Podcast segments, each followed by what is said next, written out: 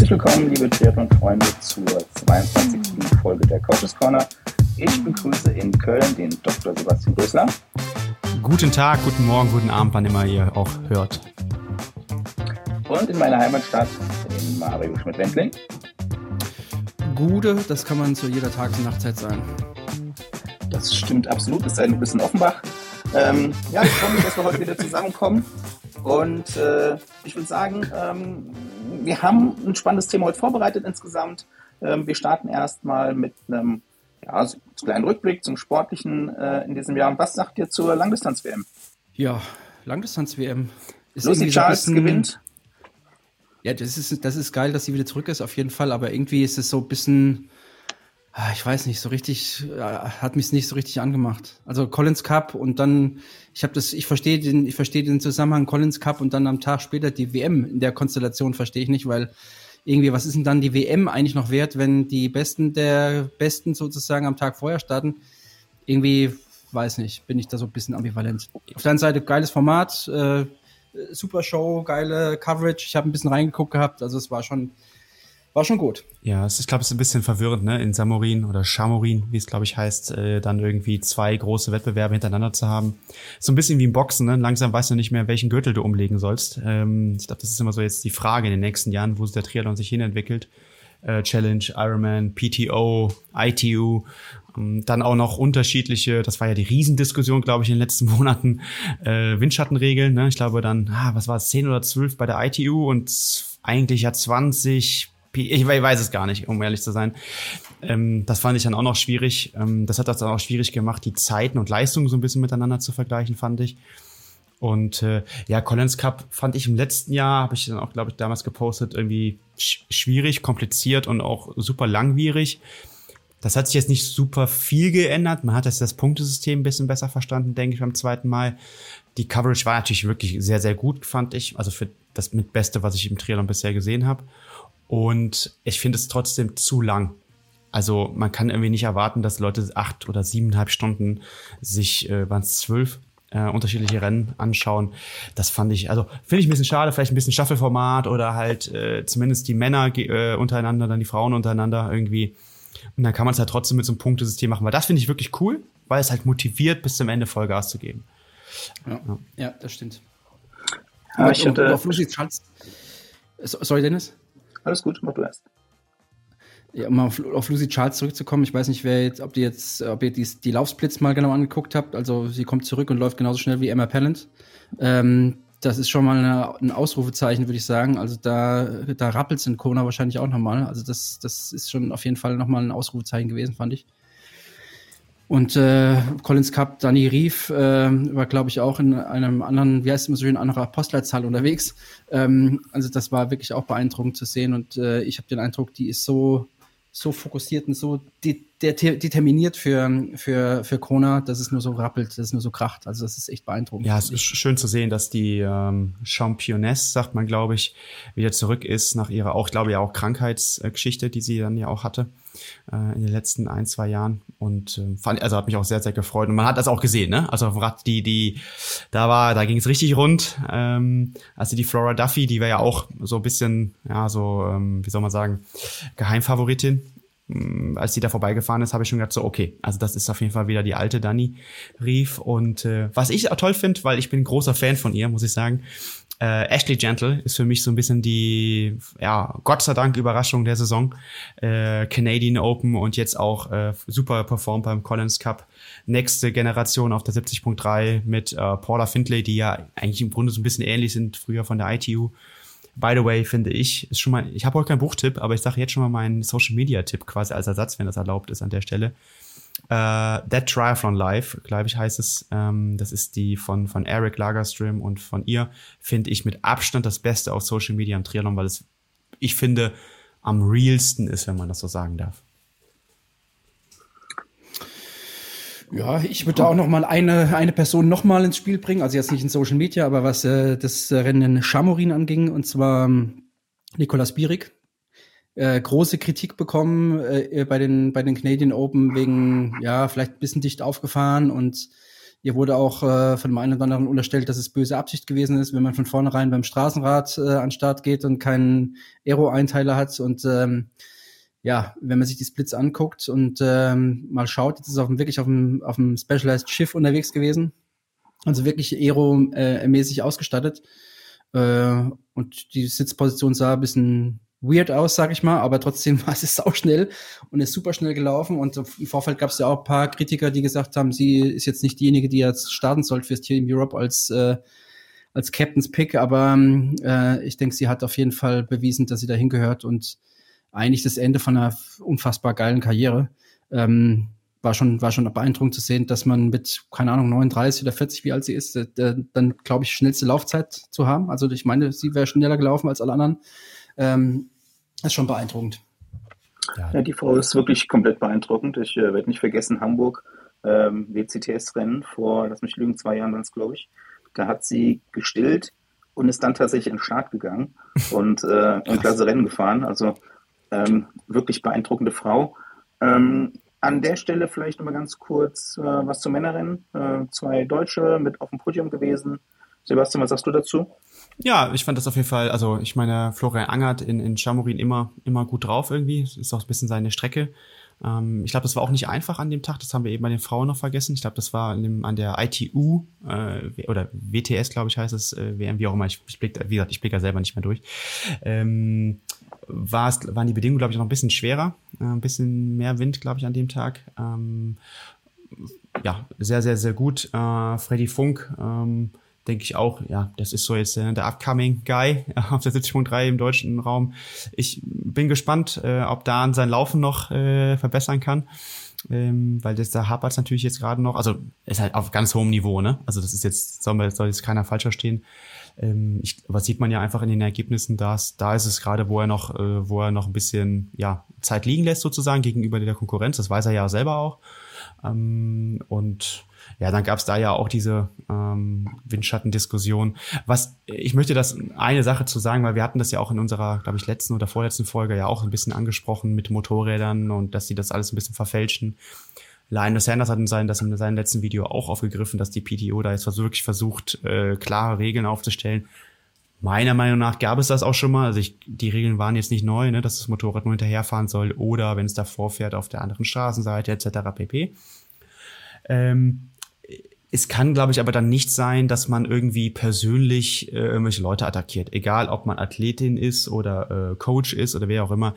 Das gehört sich nicht. Ne? Da gibt es äh, Gremien für, wo man das anbringen kann und das gehört dann dorthin. Und ich finde jetzt äh, Leute mit, mit situativen Fotos oder Videos zu konfrontieren oder Screenshots, habe ich jetzt wieder gesehen aus Chamorin.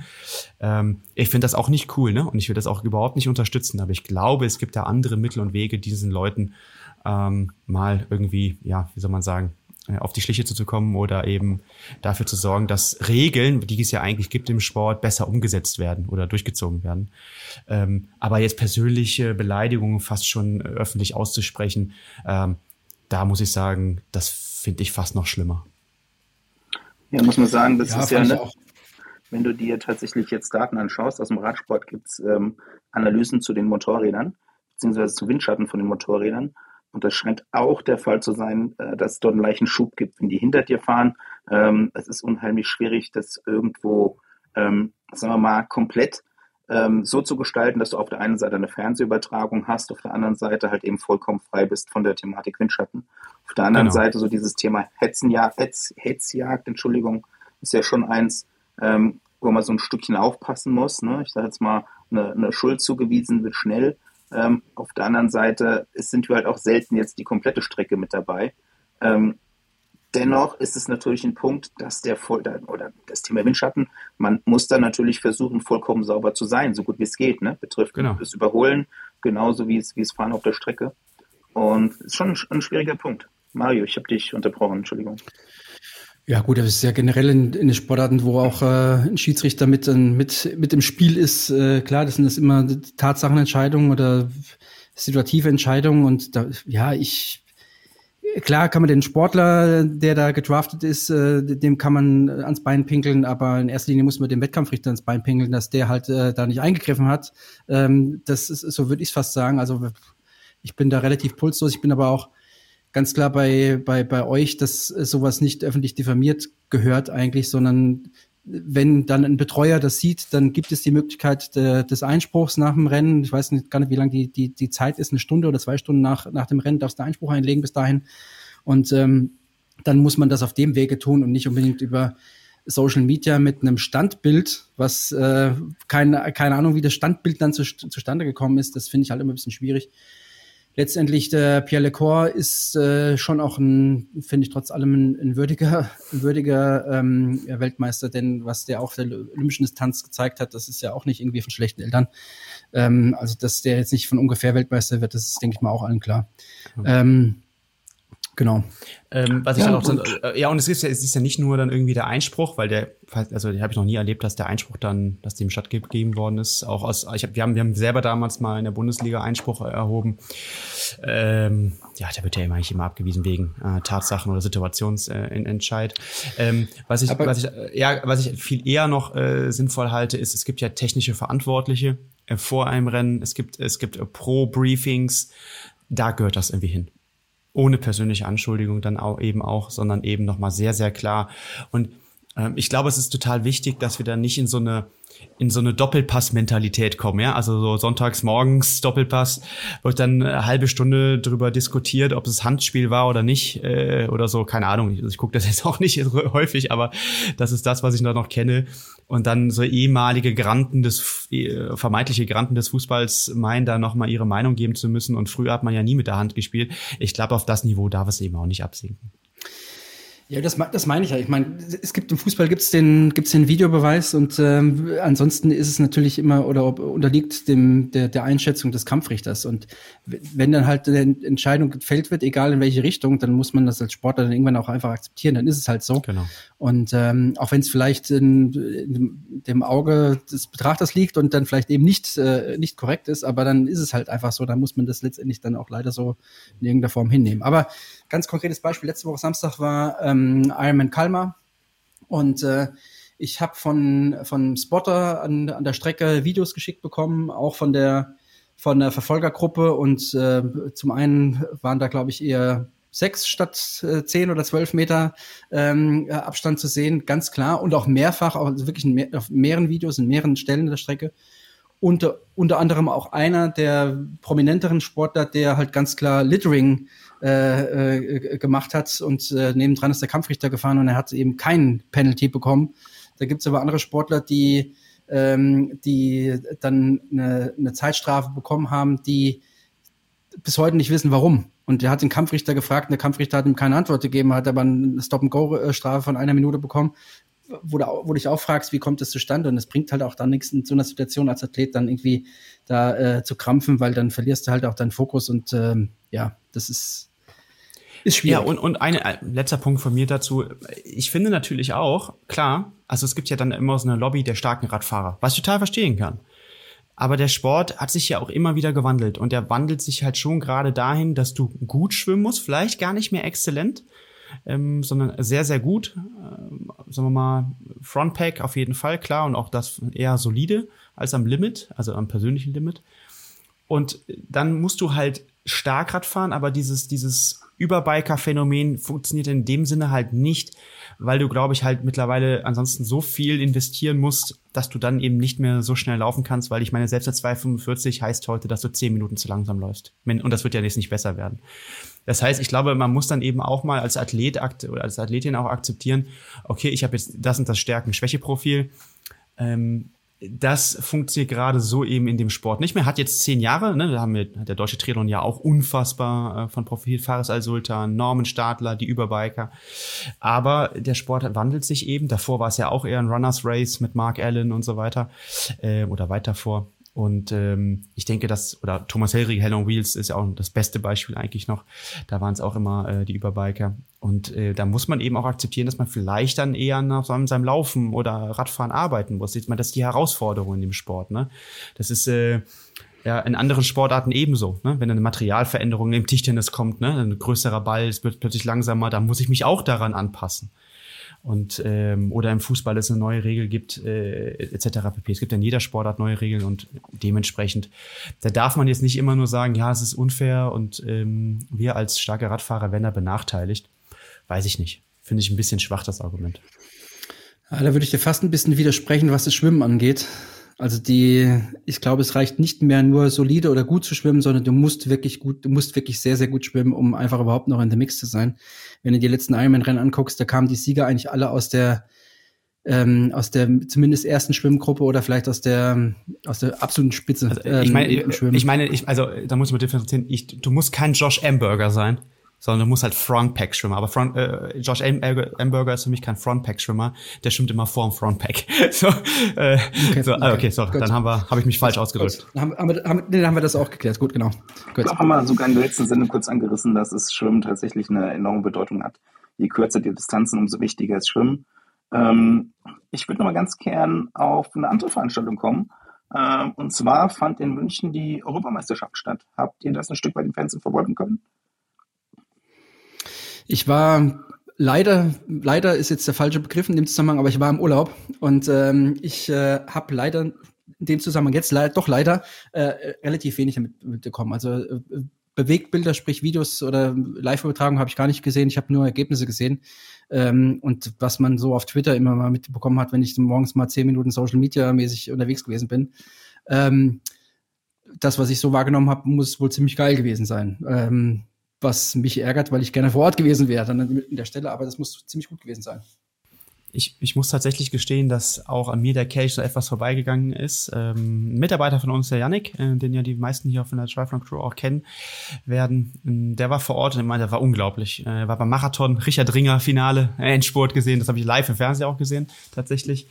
Äh, da wurde es nämlich plötzlich laut bei, bei uns bei Pro Athletes im Kraftraum, wo sie, der Laptop, wo der Laptop stand, wo sie geschaut haben und äh, das war natürlich beeindruckend. Ähm, ich fand äh, die Stimmung äh, scheint ja auch in München unfassbar gut gewesen zu sein. Das wurde ja dann ja auch immer wieder betont. Und scheinbar kann man in Deutschland dann doch äh, vielleicht sogar ansatzweise nachhaltige Sportveranstaltungen ähm, stattfinden lassen. Ähm, das mal so als kleiner Hint für alle Olympiakritiker, die zu Recht Kritiken anbringen. Aber ich glaube, dass sich ja auch das IOC in dem Sinne, also ich will jetzt den Topf jetzt eigentlich nicht aufmachen, aber vielleicht auch in Zukunft etwas ändern wird oder anpassen wird und ähm, vielleicht in bestehende Strukturen mehr einsteigen wird. Das, ich meine, es waren ja jetzt, es war ja Leichtathletik, Triathlon, äh, äh, Radsport, ähm, tolle Mountainbike-Strecke übrigens auch durch den Olympiapark, der Triathlon-Strecke, die Radstrecke war ja auch da über die ähm, Olympia-Alm hieß es. Also tolle Wettkampfstrecken auch in dieser Olympiapark. Jeder, der mal da gewesen ist, spricht ja auch eigentlich schon für sich. Und äh, da, da, ich finde, da ist auch immer, egal ob da jetzt Sport ist oder nicht, immer so ein gewisser Spirit äh, zu fühlen. Ich muss sagen, Entschuldigung, aus meiner Sicht ähm, hat es gezeigt, Deutschland kann Sport-Großveranstaltungen. Also es war wirklich eine wahnsinnig gute Stimmung. Es war ähm, sehr, sehr guter Zuspruch von den Zuschauern. Die Eröffnungsfeier ähm, war so, dass teilweise die Zunge gesperrt werden mussten, weil so viele Leute in die in den Olympiapark kommen wollten. Und äh, ja, Triathlon Deutschland hat gezeigt, dass wir nicht nur Leistungssport können. 250 äh, Altersklassenathleten sind dort für Deutschland gestartet. Es gab ein Altersklasserennen. Und ähm, was auch deutlich wurde, ähm, ist einfach, dass die Staffel ein, ein wahnsinnig spannendes Format ist. Also es gibt kaum ein Format, wo so Wechsel ähm, stattfinden können, wo man hat es bei der deutschen Staffel gesehen, auch wenn man am Anfang noch äh, durch, äh, sagen wir mal, das eine oder andere Pech oder wie auch immer hinten ist, dass man es immer noch schaffen kann, nach vorne zu laufen. Ähm, Laura Lindemann mit einem ganz tollen Finish. Und ja, ich, ich, ich bin gespannt und hoffe, dass wir vielleicht in, in Zukunft dann tatsächlich das Thema Großveranstaltung in den verschiedenen Sportarten mal sehen werden. Es gibt ja ähm, auch eine Weltmeisterschaft im, im Triathlon in, in Deutschland, ähm, in Hamburg äh, demnächst so dass ich sage jetzt mal langweilig wird uns nicht. Wir werden immer wieder Themen haben, über die wir uns unterhalten können. Ja, du hast was gerade gesagt mit der Staffel. Äh, wenn ich jetzt noch mal ein paar Minuten zurückspule, gedanklich, und äh, noch mal nach Chamorin gehe, ähm, Collins Cup, ich glaube schon, dass es spannender geht. Also das ist schon gut, das, das ist schon wirklich ein guter Anfang, um vielleicht den Sport so ein bisschen zu erneuern. Aber wenn ich jetzt Richtung Super League oder jetzt auch äh, Mixed Team Relay denke, es gibt schon auch Möglichkeiten, auch eine, eine in dem Fall jetzt Mitteldistanz, Langdistanz, Schrägstrich, ähm, schon auch vielleicht noch ein bisschen telegener zu gestalten, als jetzt ein, immer ein Triell zu haben, wo drei Sportler gegeneinander antreten. Also ich glaube, dass man da noch äh, weiterspinnen darf oder weiterspinnen sollte und vielleicht mal gucken sollte, dass man das vielleicht noch mal ein bisschen anders aufstellt als jetzt eben diese Trielle. Ich finde ich finde es ähm, vielleicht nochmal zu den ähm, Europameisterschaften zurück, auch nochmal ein bisschen über den Tellerrand. Ich finde es ein bisschen schade, dass die Leichtathleten sich da rauslösen wollen. Ähm, die sind ja, glaube ich, am nächsten Mal in Rom, glaube ich, dann, haben sie sich jetzt gelöst. Finde ich ein bisschen schade, weil sie ja eigentlich so im, im Kern auch mh, mm, der, der ganzen Veranstaltung waren, ne? drumherum. Mittendrin auch zeitlich geplant. Ähm, tolles Venue natürlich mit dem, mit dem altehrwürdigen Olympiastadion, mit dieser Halb, äh, weiß ich nicht, äh, diesem Schäbedach. Das sieht ja auch immer traumhaft aus. Und äh, wenn dann natürlich die deutschen AthletInnen dann so äh, auch noch stark performen und man ist auch am Fernsehen, ich hab, das habe ich tatsächlich gesehen, das Rennen von Coco äh, Klosterhalfen. Ähm, das fand ich natürlich toll, wie sie da die 5000 äh, gerannt ist und, und das ganze Stadion auf den, auf den, also stand und man hatte wirklich so, selbst am Fernsehen das Gefühl, dass man, dass, dass die getragen wird. Also das, das sagt man ja so, ist ja so ein geflügeltes Wort, aber ich, ich habe es noch nie so gespürt wie da, vielleicht außer ähm, damals in London, wo die britischen SportlerInnen so äh, gepusht worden sind. Ähm, da war das ähnlich gefühlt. Und das fand ich toll. Also es spricht für, für, äh, für Sport Deutschland, ähm, dass wir das schon noch können und ich hoffe, dass da, dass da noch viel, viel mehr kommt. Ja, stimmt, ja, absolut zu. Absolut. Also das ist ja gerade das Schöne, dass man gemeinsam eine Veranstaltung hat. Ne? Also dass jetzt nicht nur ähm, eine Sportart versucht, für sich eine Europameisterschaft auf die Beine zu stellen, sondern der Zuschauerzuspruch denke ich, hängt auch damit zusammen, dass, dass du einfach viel erleben kannst. Ne? Also das, das war ja so ein Gesamtpaket in, in München. Ich glaube, das, das gefällt den Leuten tatsächlich. Ja, Beachvolleyball, Beachvolleyball in die Stadt zu legen, ist natürlich auch total geil. Also es, das, mhm. es gibt ja auch da Möglichkeiten. Ich meine, bei den Leichtathleten gibt es ja immer mal so Stabhochsprung-Meetings, die dann irgendwie in der Fußgängerzone ja, in Aachen, stattfinden. In Aachen gab es das lange Zeit. Ich weiß nicht, ob es das noch gibt. Ja. Oder, oder ich glaube in Saarbrücken auch. Ähm, also das finde ich ja irgendwie auch mal ganz, ganz spannend, wenn man halt äh, Spitzensport hat, den aber nicht in dem äh, gewohnten Umfeld, sondern in einem ganz anderen, einem ganz anderen Setting hat, das ist irgendwie auch, glaube ich, einfach geil. Und so kann man den Sport mit Sicherheit immer nochmal attraktiv machen für, für die Tante Gerda von nebenan, die vielleicht sonst mit Sport nichts am Hut hat, aber dann halt äh, irgendwie, ja, vielleicht angefixt wird dadurch. Mhm. Weil damals in London, ja, glaube ich, auch vielleicht. Ja. Also, sorry, Beachvolleyball, glaube ich, an der Horse Parade. Oh. Entschuldigung, das haben wir, haben wir gemeinsam ja, Sorry. Ähm, Abschließend vielleicht zu diesem Thema. Ähm, die Finals, äh, sprich die deutschen Meisterschaften in Berlin dieses Jahr, die haben ja auch so tolle ähm, Wettkampforte gehabt, also die Kugelstoßer quasi in Nähe des Brandenburger Tors und äh, Olympiastadion involviert. Das ist schon eine Sache, wo quasi der Sport es schafft, zu den Schu Zuschauern zu kommen. Ich möchte mal was anderes anreisen. Und zwar habt ihr beide vorhin einen, einen spannenden Auftakt gegeben. Das möchte ich jetzt mal ganz kurz zur Diskussion stellen. Ich hatte eine Anfrage von einem Journalisten, kleines Regionalprogramm, ähm, der einen Selbstversuch macht, Triathlon. Und da war die Anfrage, ob wir uns mal so gemeinsam über Triathlon-Veranstaltungen unterhalten können. Und ne, man geht ja da als Insider so ein bisschen unbedarft mit dran. Und die Fragen, die dort kamen, das war für mich total spannend, äh, nämlich die Vielfalt der Wettkämpfe. Wir haben ja verschiedene Weltmeisterschaften, wir haben unterschiedliche Europameisterschaften, es gibt die PTO, es gibt den Collins Cup, es gibt die Super League. Ähm, was sagt ihr dazu? Wir haben ja schon eine Vielfalt ähm, in den Veranstaltungen und ich glaube, von außen verstehen die Leute nicht immer ähm, genau, wer was macht und was eigentlich dann ein, ein Spitzensport beziehungsweise ein, ein exzellenter Athlet, ähm, der einen WM-Titel hat oder was auch immer, was das ausmacht.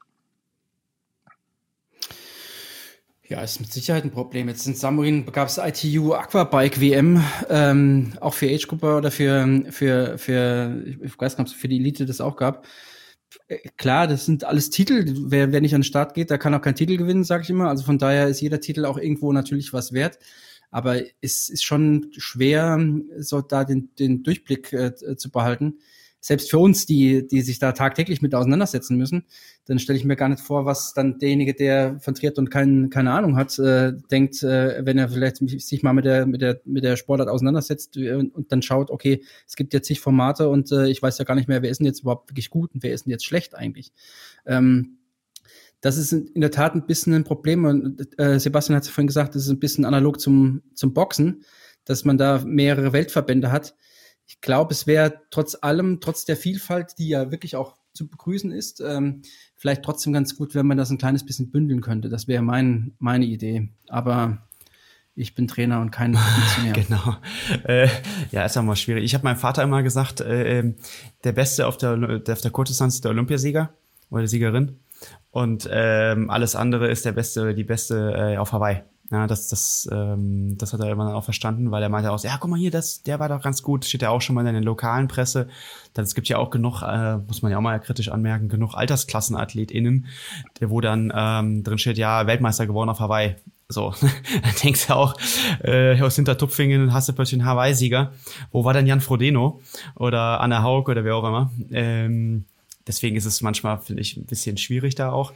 Ähm, also ich finde es eigentlich ist es ja eine normale Marktentwicklung. Äh, du hast eine Aus, du hast ja eigentlich gab es lange Zeit nicht. Da gab es irgendwie nur Hawaii und äh, dann auch ähm, etwas später Olympia und davor halt die ITU WM-Titel, würde ich jetzt mal zusammenzufassen.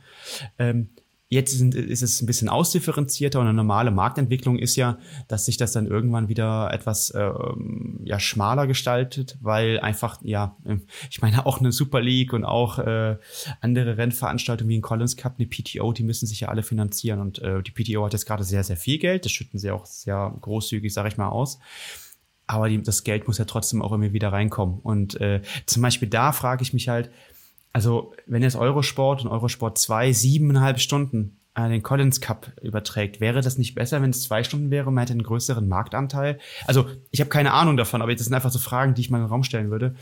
Ähm, kann man ja auch gerne mal im, im Blog bei uns dann kommentieren. Ich werde diesmal einen, auf jeden Fall einen Beitrag schreiben dazu. Und ähm, weil ich, ich weiß es auch nicht, was besser ist, aber mir scheint das irgendwie gerade nicht ganz stringent oder schlüssig am Ende des Tages zu sein. Ich, fra ich frage mich, was, äh, wie die PTO dann wieder das Geld reinbekommen möchte. Eigentlich, das ist mir, mir manchmal so ein bisschen schleierhaft, wie das ganze Konstrukt, Konstrukt überhaupt zusammenhängt. Also ich glaube, das ist ja, ja privater... TV-Gelder, das ist ja langfristig, glaube ich, so der Plan. Ja. ja, ja, aber ob, ob, das, ob sich das aktuell rechnet, ich habe da auch keine Ahnung. Also da will ich, will ich vielleicht mich auch gar nicht auseinandersetzen, aber ähm, ja, es ist, es ist auf jeden Fall spannend zu sehen, dass es, dass es da auch mal losgelöst von den, von den bisherigen Playern, ob das jetzt Challenge oder Ironman oder vielleicht auch die, ähm, die WTS-Serie ist, dass es da nochmal jemand anderes gibt, der nochmal auf den Plan tritt äh, und noch Super League natürlich. Ähm, ja, ja, ich, ich glaube, man muss trotzdem, das wäre mein Wunsch, ich habe es eben schon mal gesagt, man muss vielleicht, vielleicht ein kleines bisschen bündeln, damit man einfach da auch eine gewisse Qualität ähm, sichert ist ja vielleicht auch so analog zu sehen wie, wie das Thema jetzt Ironman, dass da jeder jetzt irgendwie einen Slot bekommen kann, so auf die, auf die Art und äh, diejenigen, die dann äh, Kritiker sind, sagen, ja, was ist denn dann noch überhaupt Ironman Hawaii wert? Ähm, das geht ja ein kleines bisschen in die Richtung, dass man das vielleicht ein kleines bisschen zu sehr ins Verwässern bringt.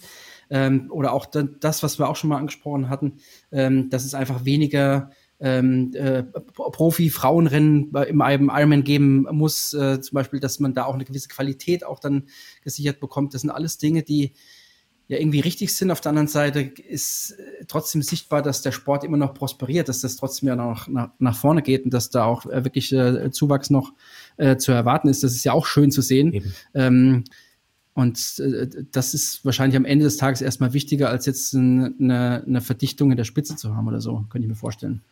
Ich will trotzdem nochmal einen kritischen Gedanken mit einbringen. Ne? Also ähm, von außen betrachtet fällt es total schwer ähm, einzuordnen, ist das jetzt ein super Starterfeld? Also haben wir jetzt in Frankfurt gerade ein super Starterfeld oder nicht?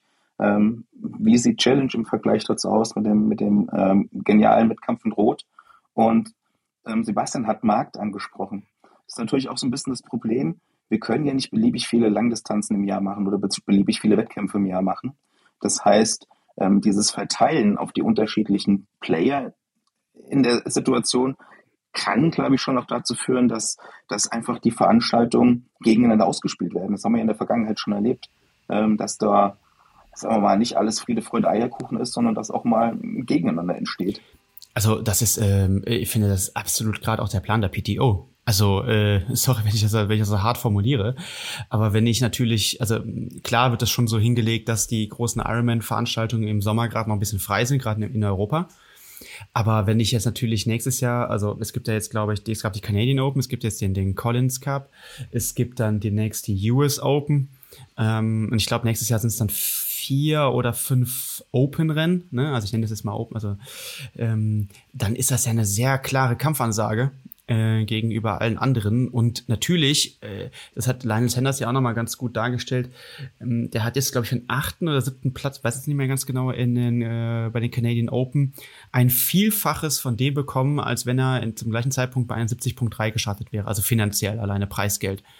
Und natürlich ist es jetzt so, dass es, äh, also ich freue mich, äh, dass die AthletInnen damit jetzt mal Geld verdienen. Das sollen sie auch alle. Es ist höchste, äh, höchste Zeit ich finde das auch toll und ich gönne es ihm mehr, vielleicht also als vielen anderen auch, dass ein Gustav Iden mittlerweile, glaube ich, 350.000 Euro äh, oder Dollar Preisgeld von der PTO bekommen hat. Ähm, Finde ich super, weil davon kann man ja echt jetzt mal richtig was aufbauen, langfristig auch. Aber ähm, es ist natürlich jetzt echt so ein bisschen Survival of the Richest, aber auch AthletInnen, glaube ich, das ist auch noch ein Punkt, aber vor allen Dingen auch der Veranstaltung. Und da weiß ich, also deswegen glaube ich, dass es sich jetzt ein bisschen ausdünnen wird in den nächsten fünf Jahren. Und wenn Ironman gerade so weitermacht, wie sie machen, mit dem, mit dem, mit den, ich weiß nicht, 10.000 äh, TriathletInnen auf Hawaii gefühlt, ähm, weiß ich nicht, ob das dann so weitergeht. Ne? Das hört man ja gerade aus der Szene auch sehr laut. Absolut.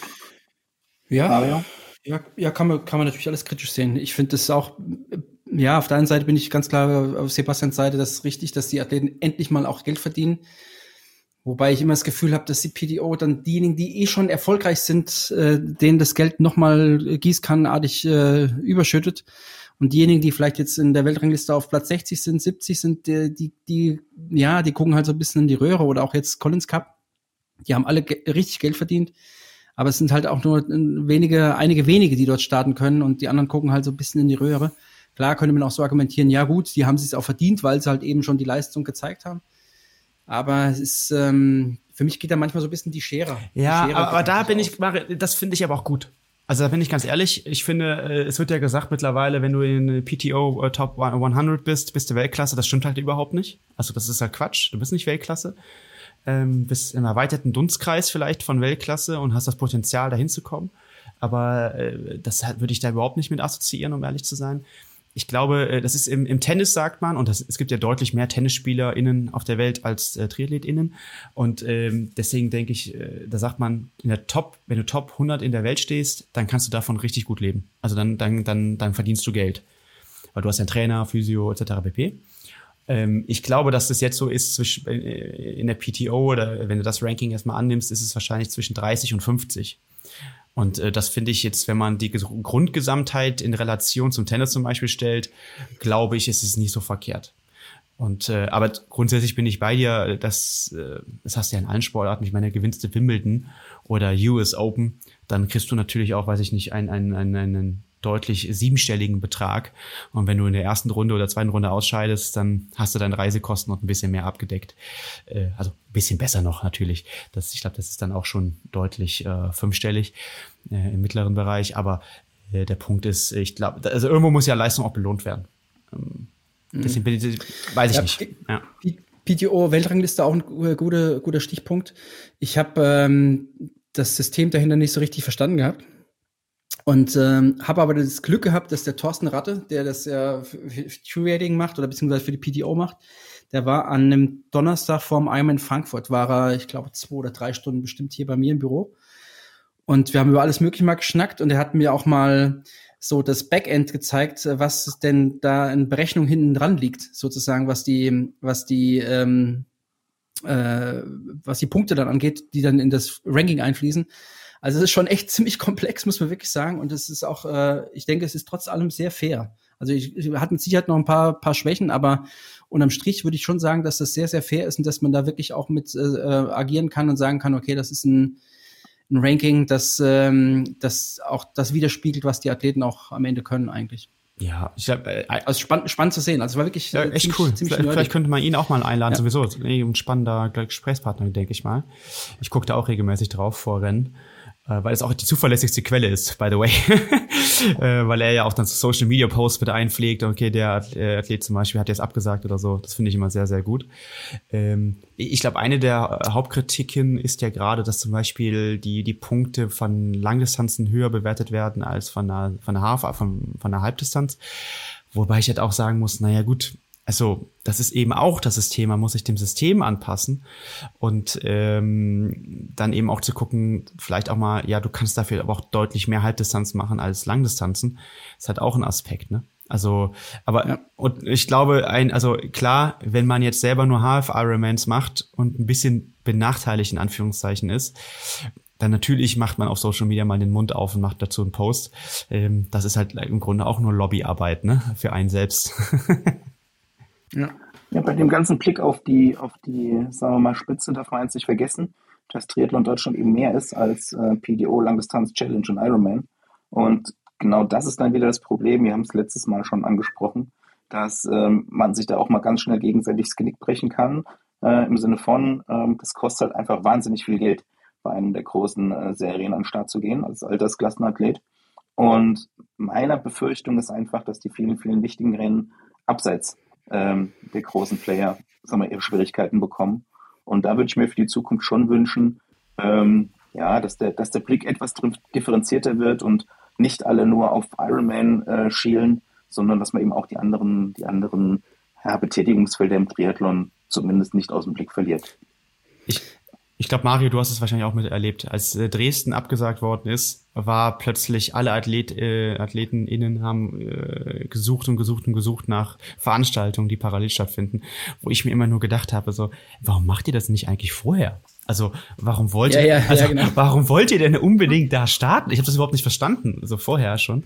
Und ähm, ja. wir sind, ich glaube, wir haben das schon öfters gesagt, kleine Veranstaltungen zu unterstützen, ist auf jeden Fall lohnenswert. Okay Genau, das, was Dennis gerade gesagt hat, ich, ich bin gerade auch ein bisschen persönlich betroffen davon, weil mein Heimatverein, der SC Oberursel, wir haben jahrelang den, den Altstadt-Duathlon am 1. Mai ähm, ähm, ausgetragen, der auch mal, ich glaube, zwei oder dreimal deutsche Meisterschaft gewesen ist, auch mal im Raum stand, dass es EM werden würde. Und das, äh, da hängt keine Agentur dahinter, sondern wir haben das aus äh, Vereinskräften sozusagen gestemmt und äh, das ist aber die letzten Jahre immer weniger geworden, weil auch da so die Mentalität sich breit macht, ja, Ehrenamt muss man jetzt nicht mehr irgendwie so oder Engagement muss man jetzt nicht mehr so zeigen. Ähm, wir sind aber jetzt dabei, nächste Woche Sonntag, am 4. September, genau, ähm, Swim and Run äh, auszutragen, das erste Mal, mit deutlich geringerem organisatorischem Aufwand. Aber trotzdem, man merkt, wie schwer das ist, trotz trotz der geringeren Logistikaufgaben, die es da gibt, ähm, Leute aus dem Verein zu begeistern, so ein Ding zu stemmen, ähm, das ist echt krass. Aber vielleicht nochmal ein kleiner Aufruf. Äh, weiß nicht, wann der Podcast jetzt ausgestrahlt wird. Wer nochmal kurzfristig ein Rennen braucht, 4. September. Ich bin Streckensprecher. Ähm, äh, Leute, in Hüsterstadt. das wird ja legendär. Ich kann leider nicht kommen, aber das hätte ich mir echt gerne angeguckt. Aber wir können, wir können die Veranstaltung nur aktuell machen aus wirtschaftlichen Gründen, weil wir gleichzeitig Hessenliga ähm, äh, sind, sozusagen. Also da gibt's äh, erste und zweite Hessenliga und haben darüber schon einen gewissen Grundstock an Teilnehmenden. Ähm, und ähm, ansonsten wird es nicht funktionieren, weil in der offenen Klasse haben wir einfach zu wenig, zu wenig Teilnehmer. Und wir fragen uns auch, warum. Ähm, wir haben Werbung gemacht und das ist, es ist echt bitter, dass dann die kleinen Veranstalter, die das auch mit Herzblut machen und, äh, und da wirklich sich den, ich sag's mal ganz hart den Arsch aufreißen, ähm, dann halt eben keinen Zuspruch bekommen. Das ist schon manchmal echt bitter. Ich, ich glaube, das ist ein bisschen die Sozialisation in den Sport gerade, fällt mir so auf. Also wir haben ja immer wieder auch neue Kunden, die jetzt, äh, so wie Dennis eben beschrieben hat, äh, erstmal sich informieren, ne? was ist überhaupt Triathlon in Deutschland etc. pp. Und also die Geschichte mit dem Journalisten, die du eben äh, erzählt hast, sozusagen. Und ähm, dann sprichst du mit den Leuten und die kennen nur die großen Veranstaltungen. Das ist echt erstaunlich. Also für mich, ich bin, glaube ich, jetzt muss ich mal ganz kurz über die Willingsfall sagen, doch, ich bin bei einer Ironman-Veranstaltung gestartet. In zehn Jahren Triathlon. Das war der 70.3 in Wiesbaden. Und bei einer Challenge-Veranstaltung, das war die Challenge Roll. Ansonsten habe ich nur andere Veranstaltungen gemacht. Und ich fand das total toll. Also das war, habe jetzt nicht das Gefühl, dass ich äh, gehabt, dass ich bei schlechten Veranstaltungen gestartet bin. Ganz im Gegenteil. Äh, jetzt kann man das sagen, den, den Wettkampf gibt's ja schon lange nicht mehr. Wiesbaden war mit Abstand die schlechteste Veranstaltung, mit, bei der ich jemals gestartet bin. Ähm, habe ich eben noch mit einem Athleten kurz hier vor unserem Podcast drüber gesprochen, äh, weil ja jetzt Hawaii ist es ja so, er schattet, also der Athlet von mir hat sich qualifiziert jetzt in Finnland noch und äh, der ist jetzt in dieser Startgruppe, die dann noch donnerstags in dieses Frauenfeld reingedrückt worden ist. Also ja. welcher Verantwortliche sich dabei, wie, also der gedacht hat, das wäre clever, erst die Profi-Frauen zu starten, äh, dann alle anderen, glaube ich, äh, auch, äh, ich glaube, nach Altersklassen und dann die mit schnellste Altersklasse überhaupt, nämlich so die, die, die, ich weiß, der wäre 25 bis 30, glaube ich. AK 25. Ja, genau. Ähm, das, ich habe ihm schon gesagt, ja, du wirst ja den links im Blinker setzen können. Also was soll das? Also das habe ich überhaupt nicht verstanden. Das wird zu solchen Komplikationen führen. Und ich weiß damals, ich bin noch nie in meinem Leben irgendwo anders in so viele Brustbeinschwunggerätschen äh, geschwommen wie damals. Ähm, das war ein reines Chaosrennen. Du wusstest auch zu keiner Situation, wo du bist, also platzierungstechnisch. Und ja, da waren noch ganz viele andere Sachen, aber das ist auch egal. Aber ähm, ich kann immer nur wieder sagen, Leute, die kleinen Veranstaltungen mit Herz äh, unterstützen und das will Dennis wahrscheinlich unter, unter, unterstützen, äh, hilft. Ja, ich würde sagen, wir machen demnächst mal eine Sendung nur über kleine Veranstaltungen. Da kriegt ihr beide Challenge und Ironman verboten zu sagen. Ähm, und wir reden dann über die, über die kleineren Rennen. Ähm, ich habe festgestellt, also Oberursel, das wird dann die, der erste Wettkampf sein, wo der Sprecher auf FSK 18 läuft, beziehungsweise äh, vielleicht sogar auf den Index kommt. ah, großartig. Aber das ist ein anderes Thema. Das ist ein anderes Thema. Oh. Ich, äh, können wir da bitte ein Video von bekommen? ja, ich. Kann das jemand ja, aus der Community machen, bitte? Fahrt nach Oberursel und filmt den Mario. Ich mache nur Duckface-Selfies den ganzen Tag. Ich möchte mal das Thema wechseln und möchte nochmal. Ja, so nee, lass uns bei Mario noch bleiben, bitte, ganz klar. Ja, das, das würde, glaube ich, jetzt die Sendung sprengen. Ähm, ja, schön. Der DOSB hat Ziele ausgegeben bis zum Jahr 2026 ähm, und da geht es um Trainerinnen und Trainer. Im Kern es sind 13 Ziele und äh, ich möchte mal eins, zwei wichtige äh, nennen. Äh, nämlich einmal, dass bis 2026 Trainer, Trainerinnen eine hohe gesellschaftliche Wertschätzung erfahren, ähm, dass es darum geht, bis 2026 am Arbeitsmarkt ein Berufsbild Trainer zu etablieren. Also Punkte, die, die schon auch so mal in unsere Richtung mit abzielen. Und ähm, es gibt ähm, international einen, einen, Verband, der sich mit dem Feld Trainerinnen und Trainer auseinandersetzt. Das ist das International Council for Coaching Excellence, ICCE. Und dort wird im September, am 25. September, der Thanks Coach Day stattfinden. Ähm, wir haben ja mit Sicherheit nicht nur Trainerinnen und Trainer als Hörer, sondern auch Athletinnen und Athleten. Das heißt, für euch die Gelegenheit, einmal Danke zu sagen.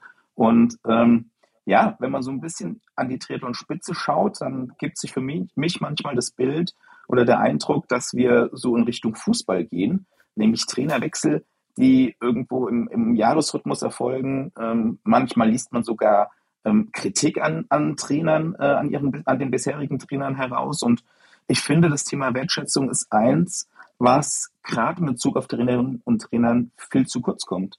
Sebastian. Ja, wir können ja mal Coaches sagen, auch dann ist das zwar Denglisch, aber dann können wir uns in der Seite, in der Situation mal oder an der Stelle mal das Gendern sparen, wofür ich ja normalerweise auch bin. Äh, also äh, zu gendern. Aber Punkt. Also ich finde erstmal diese, diese, diese hehren Ziele äh, finde ich äh, sehr, sehr gut.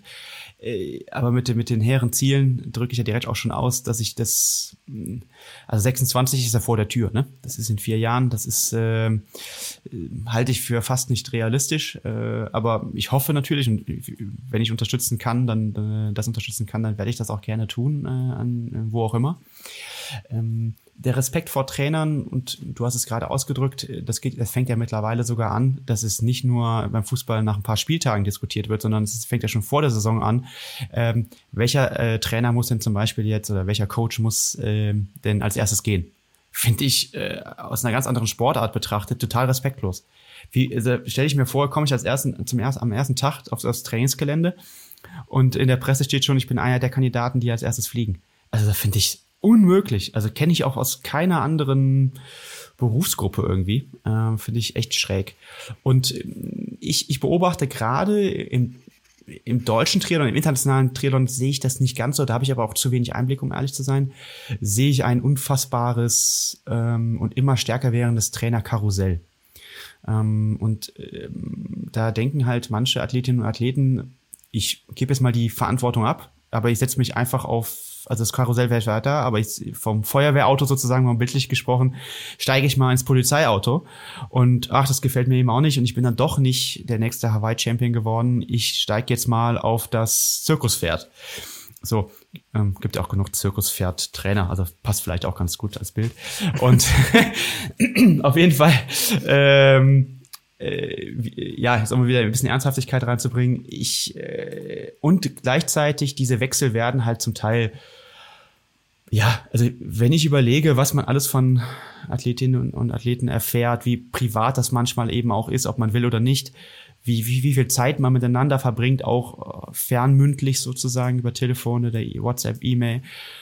Und dann ist das so ein ganz kurzes, ohne Danke versehenes, teilweise äh, WhatsApp-Nachrichtchen, ja, dann finde ich das schon schwach.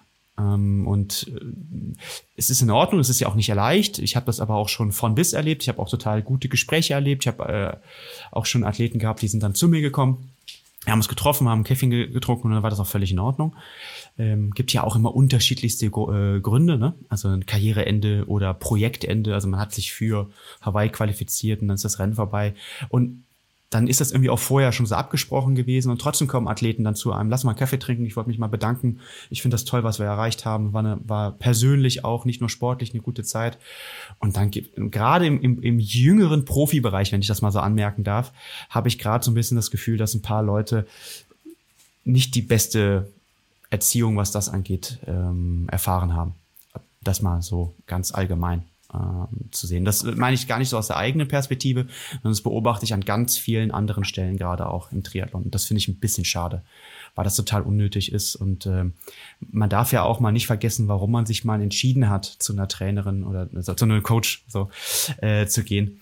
Äh, man hat ja auch dann Erwartungen gehabt und äh, ja, und ich glaube häufig, äh, also äh, ich, ich, mir fällt jetzt ad hoc eigentlich kein Wechsel eine, eines Coaches ein, wo danach plötzlich drei Erfolgsstufen höher äh, Sport betrieben worden ist. Also muss man auch mal ganz ehrlich sagen. Es gibt ja letztendlich keine Zauberei, muss man sagen. Ne?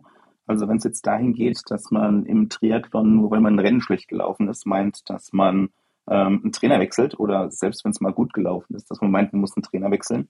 Ähm, das widerspricht natürlich so ein bisschen einem Prinzip im Training, nämlich dass man eine gewisse Konstanz auch ins Training einbauen muss. Und jeder Trainer, jede Trainerin, da gibt es unterschiedliche Philosophien und Ansätze, die greifen halt eben nicht nach drei, vier, fünf, sechs Monaten, sondern da ist auch eine längere Zusammenarbeit äh, notwendig. Und genau das ist für mich eben ein Mangel an Wertschätzung, wenn man dann sozusagen den Trainer wegschmeißt, ähm, weil man eben jetzt meint, das hat jetzt nicht äh, sofort den Erfolg gebracht, den man erwartet hat, dann äh, ist das für mich auch einfach, ja, das, das, das spricht gegen jeglichen Anstand und jegliche äh, sagen wir mal, auch Wertschätzung dem, dem Trainer, der Trainerin gegenüber, ähm, die man als Athlet, Athletin eben auch mit entgegenbringen äh, muss. Es ist ja nicht so, dass wir äh, im Triathlon jetzt wahnsinnig reich werden, äh, wenn man als Coach arbeitet, sondern da ist schon ganz viel Enthusiasmus mit dabei, da ist ganz viel Engagement mit dabei. Ihr kennt das, Sonntagabend nochmal Ergebnisse gecheckt und dergleichen.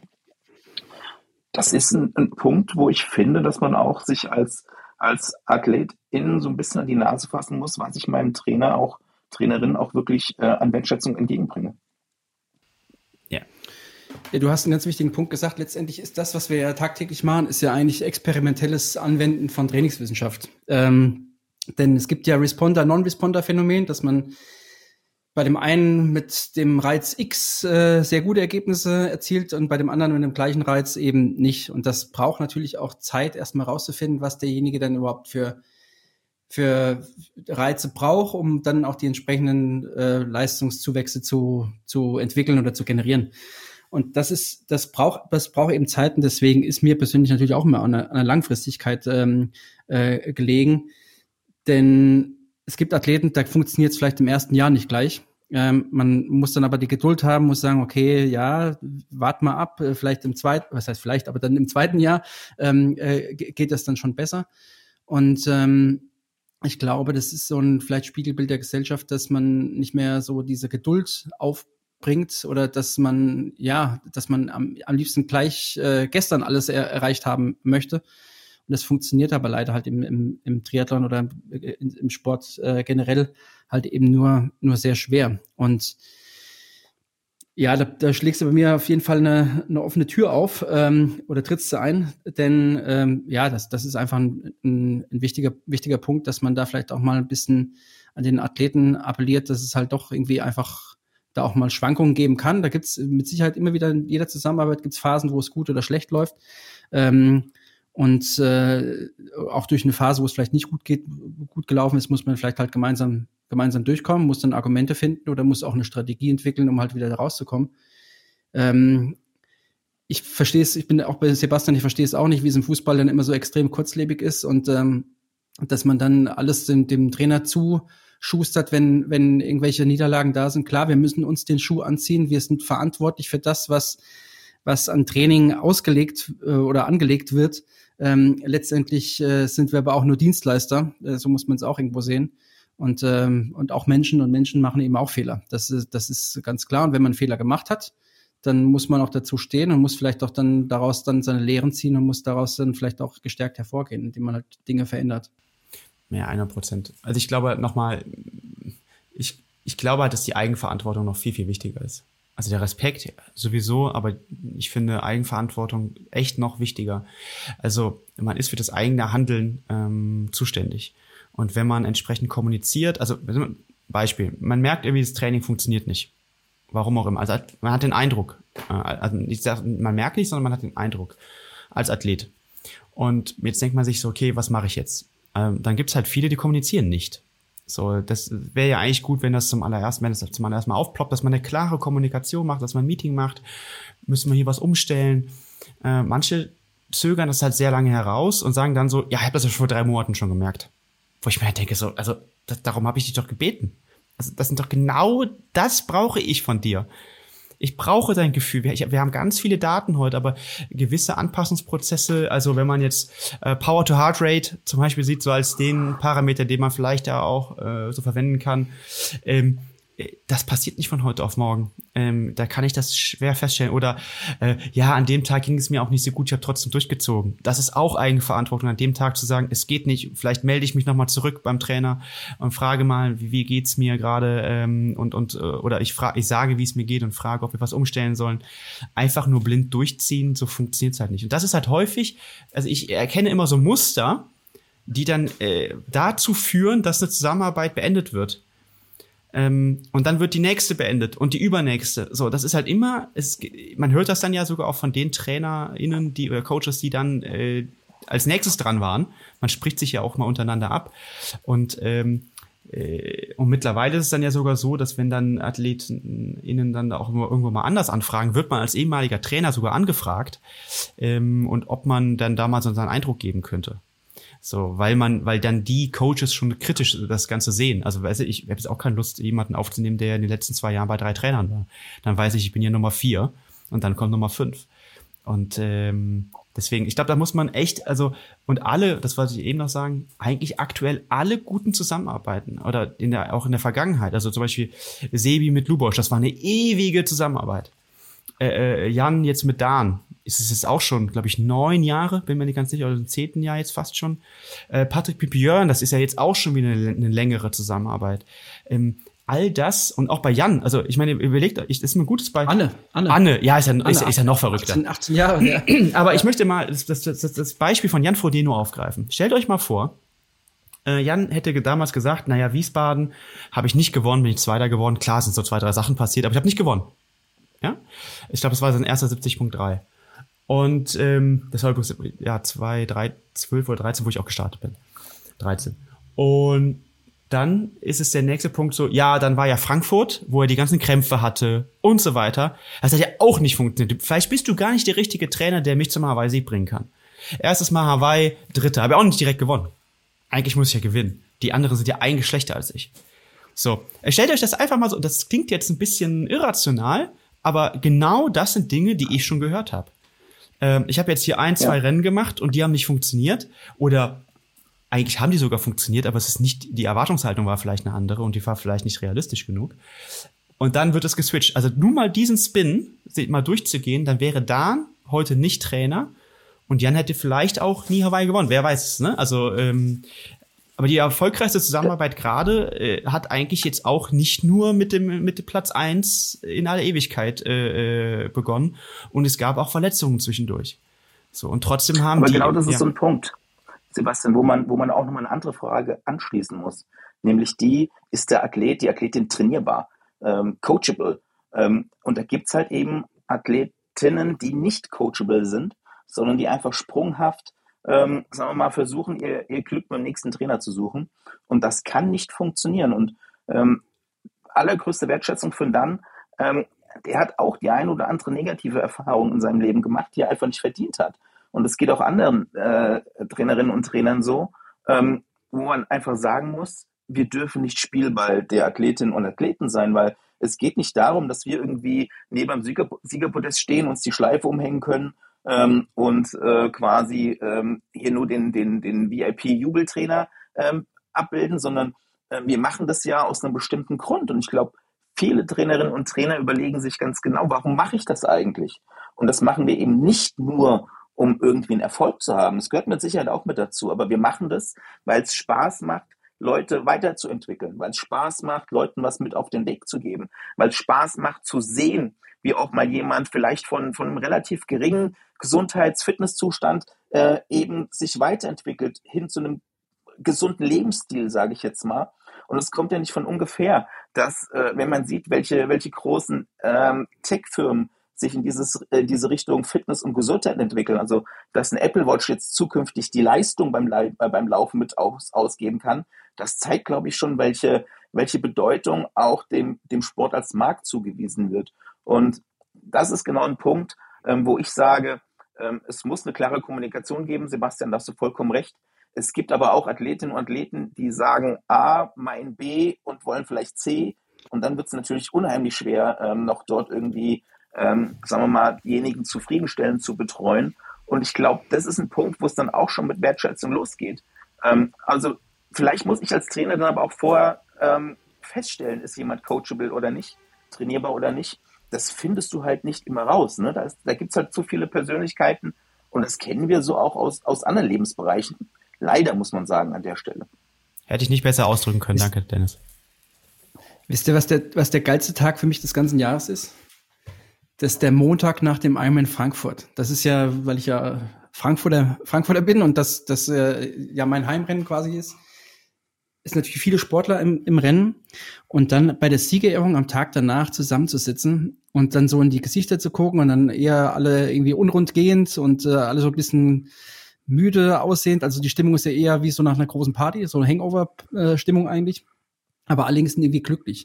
Und wenn du in die Gesichter guckst und dann zurückspulst, als du das erste Mal mit ihnen gesprochen hast, als man dann eine gemeinsame Zusammenarbeit begonnen hat, ob das jetzt irgendwie ein Zoom-Call gewesen ist oder man hat sich äh, face-to-face gesehen, ähm, erstmal egal, aber wenn man dann so hinguckt und dann so sieht, wie die angefangen haben und wo sie jetzt gelandet sind, so diese Entwicklung zu sehen, das ist für mich, äh, also wenn es so darum geht, warum ich das eigentlich mache oder Motivation, das ist mit Sicherheit der also der Moment, der mich am allermeisten immer wieder anmacht, einfach. Also das zu sehen, was man, was der Mensch halt in der Lage ist, halt äh, zu leisten oder sich zu, wie er sich entwickeln kann. Ähm, und da geht es nicht darum, ob jemand halt jetzt den Einmal in Frankfurt gewinnt oder, oder halt äh, zwölf Stunden macht. Äh, muss immer gucken, wo er letztendlich herkommt. Diese Entwicklung, egal auf welchem Niveau, das ist das, das ist das völlig Faszinierende. Und ähm, dieses immer besser, besser machen, das ist, äh, das treibt mich eigentlich an. Und äh, ich fand es eigentlich ganz geil, was du gesagt hast, so diese Jubeltrainer. Ähm, das interessiert mich eigentlich auch nicht. Also Zirkuspferde. braucht es nicht. Zirkuspferde. Weiß, weiß, ja. Du hast Zirkuspferde genannt ja. oder Jubeltrainer, äh, trifft beide, beides äh, letztendlich ja, zu. Also das ist, das ist für mich die, die wahre, die wahre Motivation. Genau. Und klar, wenn du jetzt jemanden hast aus dem, aus dem, aus dem Top-Bereich, äh, da wirst du natürlich noch mal vielleicht ein kleines bisschen anders gefordert, weil wir wissen alle, dass wenn jemand schon äh, in der Weltspitze ist, den dann weiterzuentwickeln, das ist natürlich dann intellektuell noch mal herausfordernder, weil du musst ja noch mal ganz anders an die Sache rangehen, als wenn jetzt jemand von einem das meine ich wirklich nicht despektierlich, von einem Low-Level äh, kommt, ähm, dann ist es erstmal egal, was du ihm an, an Training verschreibst, er wird so oder so immer besser werden, jetzt mal ein bisschen bösartig gesprochen. Ähm, aber beides ist, äh, beides ist spannend zu sehen. 100%. Und das eine ist nicht besser als das andere. Nee. Es, ist nur, es ist nur unterschiedlich. Ich, ich, wir haben jetzt, es gibt äh, an der Stelle auch keine Zauberkünstler. Ne? Also ich sage jetzt mal, wir können nicht zaubern, zaubern und Spitzenleistung entwickeln sich ja im Zusammenspiel.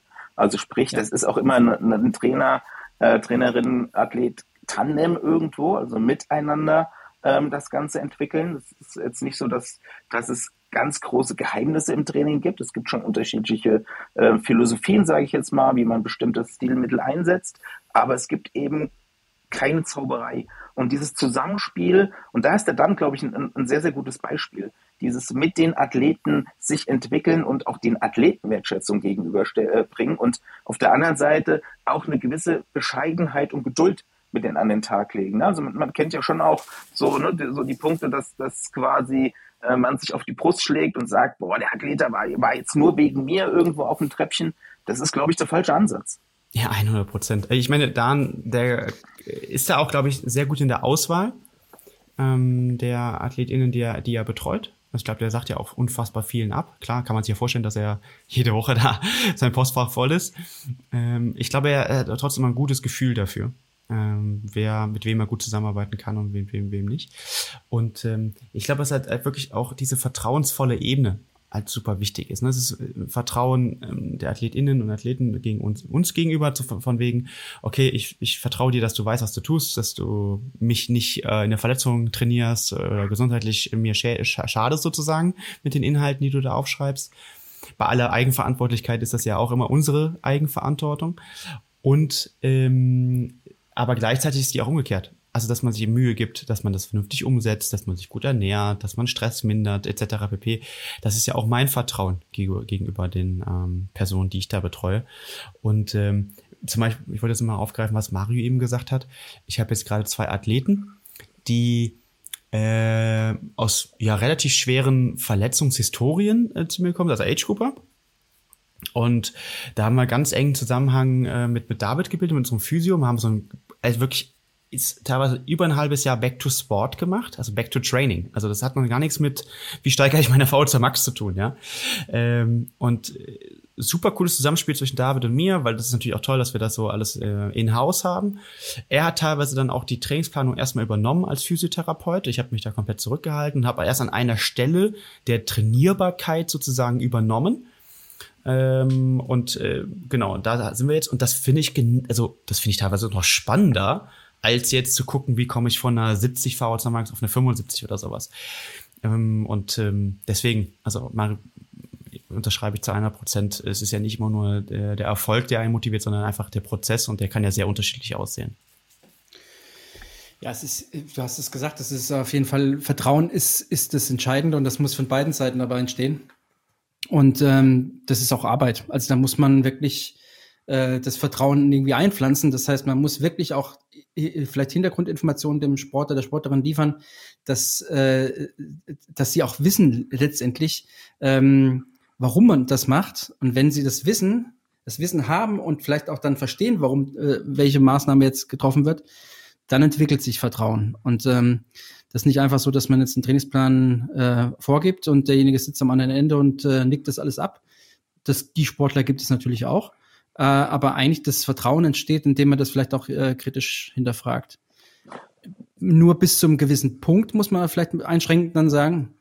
Also klar, wenn, wenn das dann permanent alles hinterfragt wird und dann muss man auch mal sagen, okay, jetzt halt mal die Klappe, jetzt mal überspitzt dargestellt und mach jetzt einfach mal und hör mal auf zu denken. Also es gibt natürlich auch die, die, die, die gegenläufige Ausprägung, dass es halt da durchaus diejenigen gibt, die halt alles in Frage stellen und alles permanent bis ins letzte Mühe ähm, hinterfragen. Ähm, die, die gibt es auch. Die sind in der Regel aber schwerer trainierbar oder schwerer abholbar, sage ich mal. Ähm, es, es muss für beide irgendwo halt ein, ein guter Kompromiss dastehen, denke ich. Und deshalb muss auch jeder ähm, für sich zuerst mal die Frage ähm, beantworten, was macht denn mich als guten Trainer aus? Also sprich, ähm, wofür stehe ich, wo möchte ich mich weiterentwickeln oder wo möchte ich dann auch so meine Schwerpunkte setzen? Ähm, Geile Bilder auf Social Media vielleicht. Sorry. Ja, Sorry. Das, das, Das findet man leider viel zu oft. Äh, das kann mit Sicherheit nicht der Weg sein. Ähm, ja, lebenslanges Lernen ne, gehört ja auch irgendwo mit dazu. Und zum Lernen gehört nicht nur die Trainingswissenschaft mit dazu, sondern eben auch die ähm, Kommunikation ähm, untereinander, die Kommunikation miteinander plus eben das Training. Und ich muss ganz ehrlich sagen, es gibt ja auch einiges an Negativbeispielen. Ähm, bei Coaches ist mir ganz wichtig, Haltung zu entwickeln. Also Haltung auch bei schwierigen Themen, dass beispielsweise ähm, Anti-Doping eine ganz große Rolle spielt. Ne? Also es gibt ja Situationen vielleicht, wo ein Sportler sagt, boah, was kann ich machen? Dann brauche ich als Trainer Haltung und muss ganz klar sagen, äh, äh, das gibt es einfach nicht. Und ich weiß nicht, wie es euch geht, ob ihr die Dokumentation jetzt gesehen habt vom, vom Hajo Seppelt, wo es um Jan Hempel ging. Da wird mir schlecht. Also, dass es Trainer gibt, die, die in so eine Richtung da abgleiten, das ist, äh, macht mich fassungslos. Und deswegen ist es, glaube ich, unheimlich wichtig, auch Haltung zu entwickeln, in den Coaches Haltung zu entwickeln, dass eben auch diese etwas schwierigen Thema, Themen, ähm, sagen wir mal, wirklich ähm, in eine richtige Richtung laufen. Ja klar, also das, äh, das gehört immer zu, zum Thema Handschrift auch, die man, die man entwickeln muss als, Athlet, als, als Trainer, Entschuldigung, oder als Coach. Ähm, äh, dass man für Prinzipien einsteht oder für, für Werte einsteht, das so besser äh, dargestellt. Das ist ganz, ganz richtig. Ähm, ich glaube, dass man das, dass man mit jedem Athleten auch oder jeder Athletin auch ein Stück weit lernt, auch wenn vielleicht mal eine, eine Zusammenarbeit in die Binsen gegangen ist, warum auch immer, weil es vielleicht nicht äh, funktioniert hat, aber das ist ja generell wie im, wie im echten Leben auch. Also du, du lernst ja immer jeden Tag aus, aus Begebenheiten, die, mit denen du, mit denen du konfrontiert wirst. Und so ist es letztendlich im, im, im Coach-Dasein auch, dass man mit den positiven, aber auch mit den negativen Dingen halt äh, äh, umgehen, lernen muss. Und das, das festigt ja sozusagen die Handschrift des, des, des Coaches und ähm, hilft dann auch in, in zweiter Instanz dazu, vielleicht auch seinen, seinen Wertekompass äh, weiterzuentwickeln, was du angesprochen hast, Dennis. Ähm, Deswegen ist es eigentlich auch spannend und eigentlich müsste man jedem Athleten, Athletin, Athletin, die, mit denen man in den ganzen Jahren zusammengearbeitet hat, eigentlich wirklich persönlich auch nochmal danken dafür. Denn jeder, jeder Einzelne, jeder Einzelne hat auch diese Handschrift mitgeprägt. Ganz klar. Und das, äh, das ist ein, auch ein, ein wichtiger Punkt, dass wir auch davon als, als Coach ganz klar auch profitieren. Ja, sehr gut. Ja, wobei das auch in die andere Richtung geht, ne? Also auch die Athleten Athletinnen äh, können, müssen, sollen Danke sagen, weil die Trainer, Trainerinnen sie auch mitentwickelt haben. Ne? Also wir entwickeln ja auch Persönlichkeit bei den Athleten, ähm, je nachdem, wo wir im, im, im, Schwerpunkt dann auch arbeiten. Und das geht für mich auch so, oder spielt auch in den höheren Bereichen äh, eine Rolle. Also ich sage jetzt mal, euch beide schätze ich als Trainer sehr. Ihr habt beide einen leicht unterschiedlichen Ansatz, sage ich jetzt mal. Ähm, mit Mario kann man sich trefflich streiten über Periodisierung. Mit Sebastian kann man sich sehr gut unterhalten über äh, Zahlen, Daten, Fakten äh, möchte ich mal sagen, ähm, in der Sekunde, wo wir mit Altersklassenathleten arbeiten, arbeiten wir mit den wichtigsten Gütern in Anführungszeichen, die ein Mensch hat, nämlich Freizeit und Gesundheit. Und das bringt natürlich auch eine gewisse An äh, Verantwortung mit sich. Ähm, und diese Verantwortung ist, glaube ich, was, was, was viele Trainer ähm, auch gerne tragen möchte an der Stelle nur mal äh, einwerfen, seitdem ich mich mit Olaf Alexander Bu unterhalten habe, habe ich, keine, hab ich das Gefühl, dass ich keine Ahnung mehr von Zahlen, Daten und Fakten habe. also von daher, äh, da würde ich, da bin ich weit von entfernt, aber ich verstehe, was du meinst. Ja. Ähm, Sind wir wieder beim Stichpunkt lebenslang lernen, ne? Also das ja, ist ja wirklich ein, ein, Punkt, den wir verinnerlichen müssen. Ja, ist ja, ist ja spannend, deswegen habe ich auch diesen Austausch da ja auch gesucht. Ja. Ne? Ähm, äh, der Punkt auch nochmal ähm, der Geduld, den wollte ich auch noch anbringen, weil und auch, dass das Fehler, also dass man als Athletin auch äh, zulassen muss oder auch erwarten kann, dass Fehler passieren, weil unser Job basiert ja nicht auf Naturgesetzen. Ja? Also das ist einfach so. Das hat ja Mario eben auch nochmal versucht, mit diesem Responder-Non-Responder anzudeuten. Natürlich haben wir gewisse Zusammenhänge, die auf Korrelation oder Regression entsprechend dann eben auch aufbauen. Ja, also wenn ich A mache, kommt wahrscheinlich B raus zum Wahrscheinlichkeitsprozentsatz von, ja, äh, etc. pp. Ähm, das wäre ich will jetzt keinen Statistik-Grundkurs hier machen, aber das ist ja ungefähr die Aussage. Und da gibt es natürlich Themen, die klarer sind und Themen, die unklarer sind. Und, ähm, und selbst wenn sie klarer sind, sind sie in dieser Stichprobe, die untersucht worden ist, klarer. Das heißt immer noch nicht, dass ich dann in dem äh, entsprechenden Setting der Athletin äh, dann entsprechend äh, das genauso dann wiederfinden muss. Sondern ich glaube, das ist halt auch immer nochmal wichtig. Und es gibt ja genug äh, Beispiele aus den letzten zwei Jahren, wo zum Beispiel eine Corona-Infektion was komplett Neues war oder also mit, mit Covid, äh, an Covid erkrankt, äh, wo wir auch ja echt uns vorantasten mussten. Da war es dann plötzlich ganz vielen Leuten klar, ne, dass, ja, das ist ja jetzt neu, das ist ja unklar, wie, ich, wie mein Körper jetzt reagiert und dann müssen wir uns Zeit nehmen. Vorher war das bei vielen Punkten nicht so klar und ich glaube, auch die Limitationen von Wissenschaft äh, wahrzunehmen, äh, haben wir beim letzten Mal, glaube ich, auch oder vorletzten Mal drüber gesprochen, ist nicht verkehrt. Äh, vor allen Dingen dann, wenn man mit großen Erwartungen irgendwelche Ziele verfolgt. Absolut. Ich möchte an der Stelle wirklich nochmal dazu aufrufen, jetzt äh, in dem Fall an alle Sportlerinnen und Sportler, die uns zuhören. Ähm, der Thanks Coach Day ähm, findet statt am 25. September dann darf man sehr gerne unter dem Hashtag ThanksCoach mal den, den äh, Coaches eine Nachricht schicken und äh, Danke sagen. Ähm, der DOSB ähm, und auch wir als Triathlon Deutschland ähm, begleiten diesen der Tag äh, schon im Vorfeld. Das heißt, im Vorfeld ähm, guckt gerne mal auf die Social Media Accounts der ähm, Sportverbände und lasst uns gerne gemeinsam so ein bisschen Wertschätzung ähm, unseren Coaches entgegenbringen. Und ich sage es nochmal, ähm, ich habe wirklich ganz große Wertschätzung für viele, viele ähm, Coaches, äh, die ich schon ähm, erlebt habe, die ich kennenlernen durfte. Und ich finde, ähm, da darf man, soll man sehr, sehr gerne auch einfach mal Danke sagen. Ich finde die Initiative super. Ich würde es aber gerne nochmal vielleicht auch ein bisschen gerade rücken, weil das irgendwie so ein bisschen wirkt, als wenn wir uns jetzt gerne die Füße küssen lassen wollen von den Athleten da, darum, darum geht's, äh, glaube ich, gar nicht, sondern es geht äh, wie in jedem zwischenmenschlichen Kontext geht einfach um Respekt. Und da, vielleicht äh, mehr den Respekt als das Dankeschön gegenüberbringen, so würde ich es vielleicht interpretieren jetzt. Ähm, an der Stelle auch nochmal äh, kleiner Querverweis. Danke an die Sportler, die ich betreuen darf. Denn ich war, wie, wie vorhin angesprochen, im Urlaub und ähm, nachdem es ähm, in den Osterferien nicht so gut geklappt hat, mit den Coach mal in Ruhe lassen im Urlaub, hat das jetzt, nachdem ich das mal so klar kommuniziert habe, extrem, wirklich extrem gut funktioniert. Man hat mich in Anführungsstrichen, wirklich nur in Anführungsstrichen zu verstehen, nur belästigt in absoluten Notfällen, wenn jemand verletzt gewesen ist oder Corona positiv gewesen ist oder, oder sonst was. Und ansonsten so diese, ich nenne es mal bisschen böse, diese Nichtigkeiten, die sonst immer dann per Mail oder wie auch immer an mich herangetragen wurden, die gab es nicht. Also man hat das ganz klar auch dann verstanden, dass, dass man auch mal das respektieren muss, dass man als äh, Coach auch vielleicht mal eine Auszeit braucht, damit man eben halt nicht durchknallt. Und das war ext wirklich extrem gut und an der Stelle nochmal vielen, vielen Dank dafür. Ähm, und ich habe mich gut erholt, sehr gut erholt und, äh, und ähm, ich denke, dass darum geht es, diesen gegenseitigen Respekt, diese gegenseitige Wertschätzung. Ähm, wir als Coaches äh, respektieren und wertschätzen die Arbeit, die der Athlet oder Athletin jeden Tag macht. Die reißen sich auch jeden Tag den Arsch auf. Ähm, das wissen wir. Und ähm, wir sind diejenigen, die versuchen, dieses Arschaufreißen, äh, um es nochmal noch mal vulgär zu, zu sagen, dann äh, entsprechend dann halt befeuern. Ähm, und der, der Respekt, ähm, ja, der, der, der ist mir immer ganz wichtig eigentlich. Also muss ich äh, deinen AthletInnen dann auch mal äh, danken, weil du siehst, ich glaube, seitdem wir uns mal kennen, äh, seit ein paar Jahren, zum allerersten Mal richtig erholt aus. ist natürlich schade, sagen, dass du richtig, schade, dass du jetzt nicht mehr gut durchgeknallt bist. der Mario ist richtig durchgezogen, also er war in der Zeit auch nicht für mich erreichbar.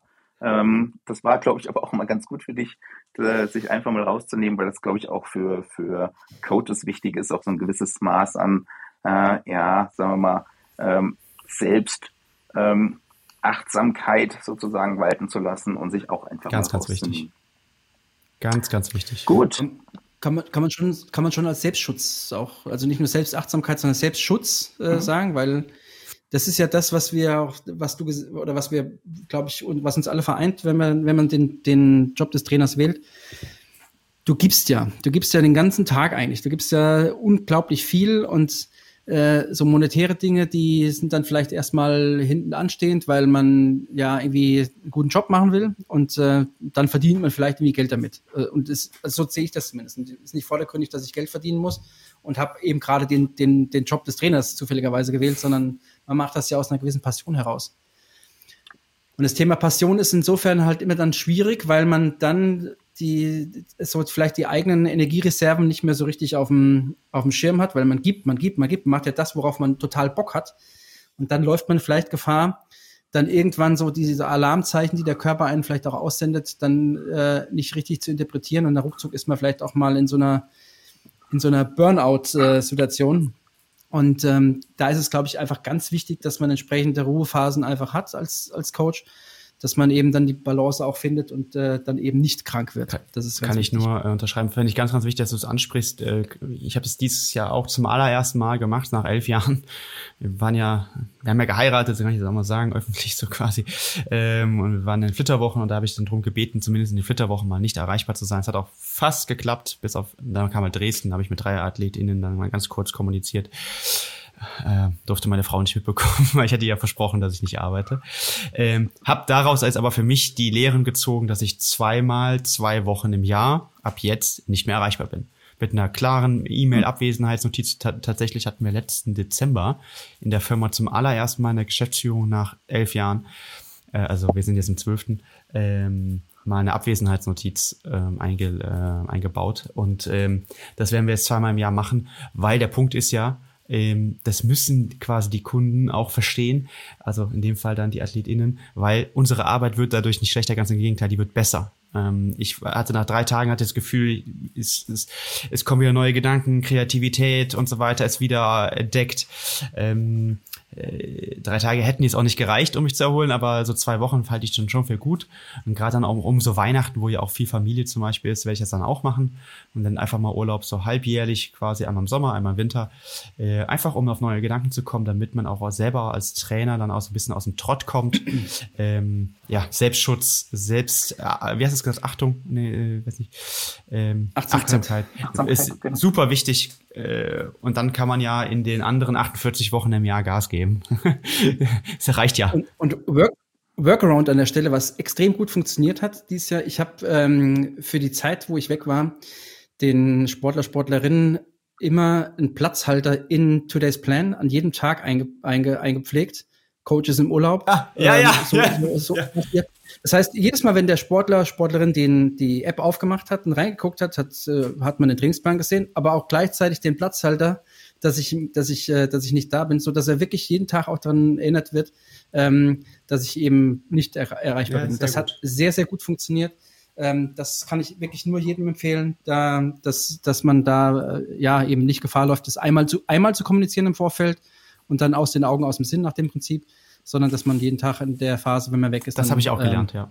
Also guter Tipp, weil ich habe ja. ich hab diesmal nur eine E-Mail geschrieben und dann hieß es immer, ja, bist du jetzt eigentlich schon weg? Und als ich weg war, genau. ähm, ähm, ist okay, wenn du weg bist, musst dich dann nicht melden, aber ich weiß nicht mehr, ob du noch weg bist, weil sie die E-Mail nicht mehr gefunden haben oder so. Also von daher sehr, sehr guter Tipp, den werde ich auch aufgreifen. Ja. ja.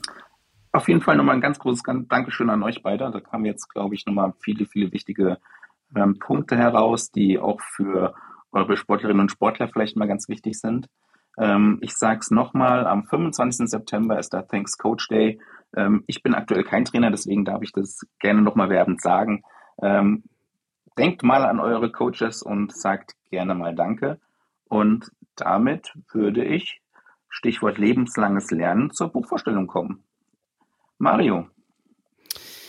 Ja, ich habe diesmal ein Buch, was ich im Urlaub gelesen habe. Ähm, was in erster Linie erstmal nichts mit Sport zu tun hat, sondern es äh, steht sogar in der Spiegel Bestsellerliste.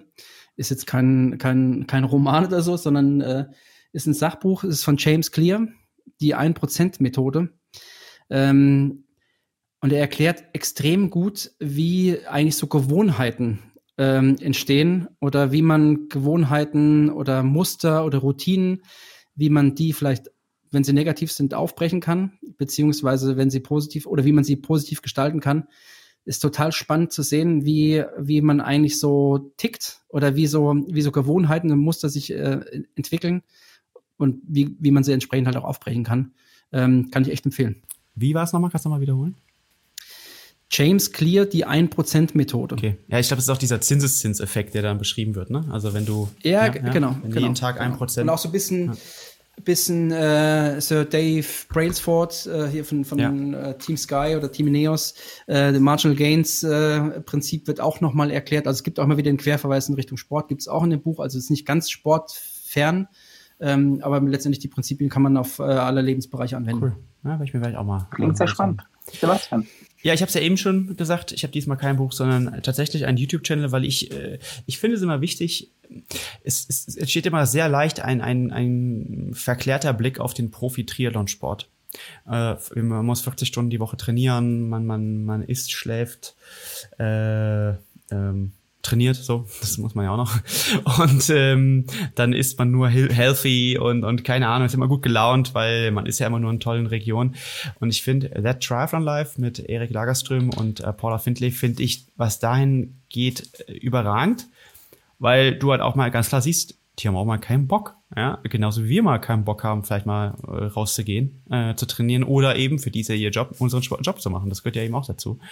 Und ähm, ich finde es total sympathisch, wie sie es machen. Ich finde es auch nicht zu kommerziell. Klar, die machen auch so ein bisschen Merch. Das, das finde ich aber auch legitim. Ich finde es sogar, sieht gut aus, was sie machen. Ähm, hier und da mal eine Produktplatzierung. Aber du hast nicht das Gefühl, dass ein Video entsteht, nur eine Produktplatzierung äh, zu machen. Da habe ich teilweise andere YouTube-Channel äh, von TriathletInnen international, wo ich das Gefühl habe, da geht es nur noch darum. Ähm, deswegen finde ich das sehr schön. Äh, wer das noch nicht kennt, ähm, That Triathlon Live auf YouTube, einfach mal anschauen. Ähm, ja, sehr, sehr angenehm, finde ich. Sehr, sehr, sehr, sehr spannend, Sebastian. Ähm, da du jetzt kein Buch vorgestellt hast, nehme ich mir jetzt heraus, zwei Bücher vorzustellen. Und zwar kurz eins zu Verschießt, verschießt dein Pulver nicht. Ja, verschießt dein Pulver ich, nicht. Das möchte ich jetzt, das erste, das liegt mir einfach am Herzen. Weil in einer Zeit, in der, ähm, ihr kriegt's mit, äh, äh, Aggressoren äh, versuchen, andere Länder einzunehmen, wo Menschen leiden, ähm, wo Populisten versuchen, daraus ähm, Gewinn zu schlagen, ähm, möchte ich euch allen ans Herz legen, das Buch von äh, Michael Schmidt-Salomon, ähm, Philosoph. Und äh, das Buch heißt Entspannt euch, eine Philosophie der Gelassenheit. Ähm, da lernt man unter anderem, warum Rache und Vergeltung nicht unbedingt ähm, die wichtigsten Dinge im Leben sind. Also das ähm, ein Buch, das mir sehr am Herzen liegt. Und ähm, ein zweites Buch, die Brücke jetzt wieder zum Triathlon, ähm, Professor Dr. Martin Engelhardt, ähm, Präsident der DTU, hat ähm, aktuell wieder herausgebracht, ähm, das, den 35. und 36. Band in einem vom Internationalen Triathlon-Symposium, äh, in dem ähm, Beiträge, gesammelte Beiträge der letzten zwei Symposien, die äh, Martin Engelhardt veranstaltet, zusammengefasst sind von äh, Referenten, unter anderem wie Professor Dr. Georg Neumann, äh, vielen tollen äh, äh, Ärzten wie Klaus Pöttgen, also wer Triathlon ähm, sich noch ein bisschen vertiefen möchte, darf gern in das zweite Buch mal reinschauen. Ja, wir kommen zum Ende. Ich äh, möchte nochmal Danke sagen, ähm, Dr. Sebastian Rösler, Mario Schmidt-Wendling und ich bin Dennis Sandig und habe mich sehr gefreut, ähm, dass wir heute hier gemeinsam durch die Sendung gegangen sind. Ich glaube, ähm, wir freuen uns jetzt schon drauf, ähm, dass bald die nächste Session ansteht. Also ähm, seid gespannt, bleibt gespannt und von meiner Seite ähm, viel Spaß beim Training. Ciao, ciao. Ja, vielen Dank nochmal auch an der Stelle. Und ähm, ich merke jetzt schon, dass wieder ganz viel gedanklich bei mir losgetreten ist, dass ich jetzt erstmal eine halbe Stunde erstmal gegen die Wand, weiße Wand gucken muss und erstmal nachdenken muss, was wir gerade jetzt hier gebabbelt haben. Ja, dann nochmal Tschüss. In diesem Sinne. Tschüss, tschüss. Also, ciao. ciao, ciao.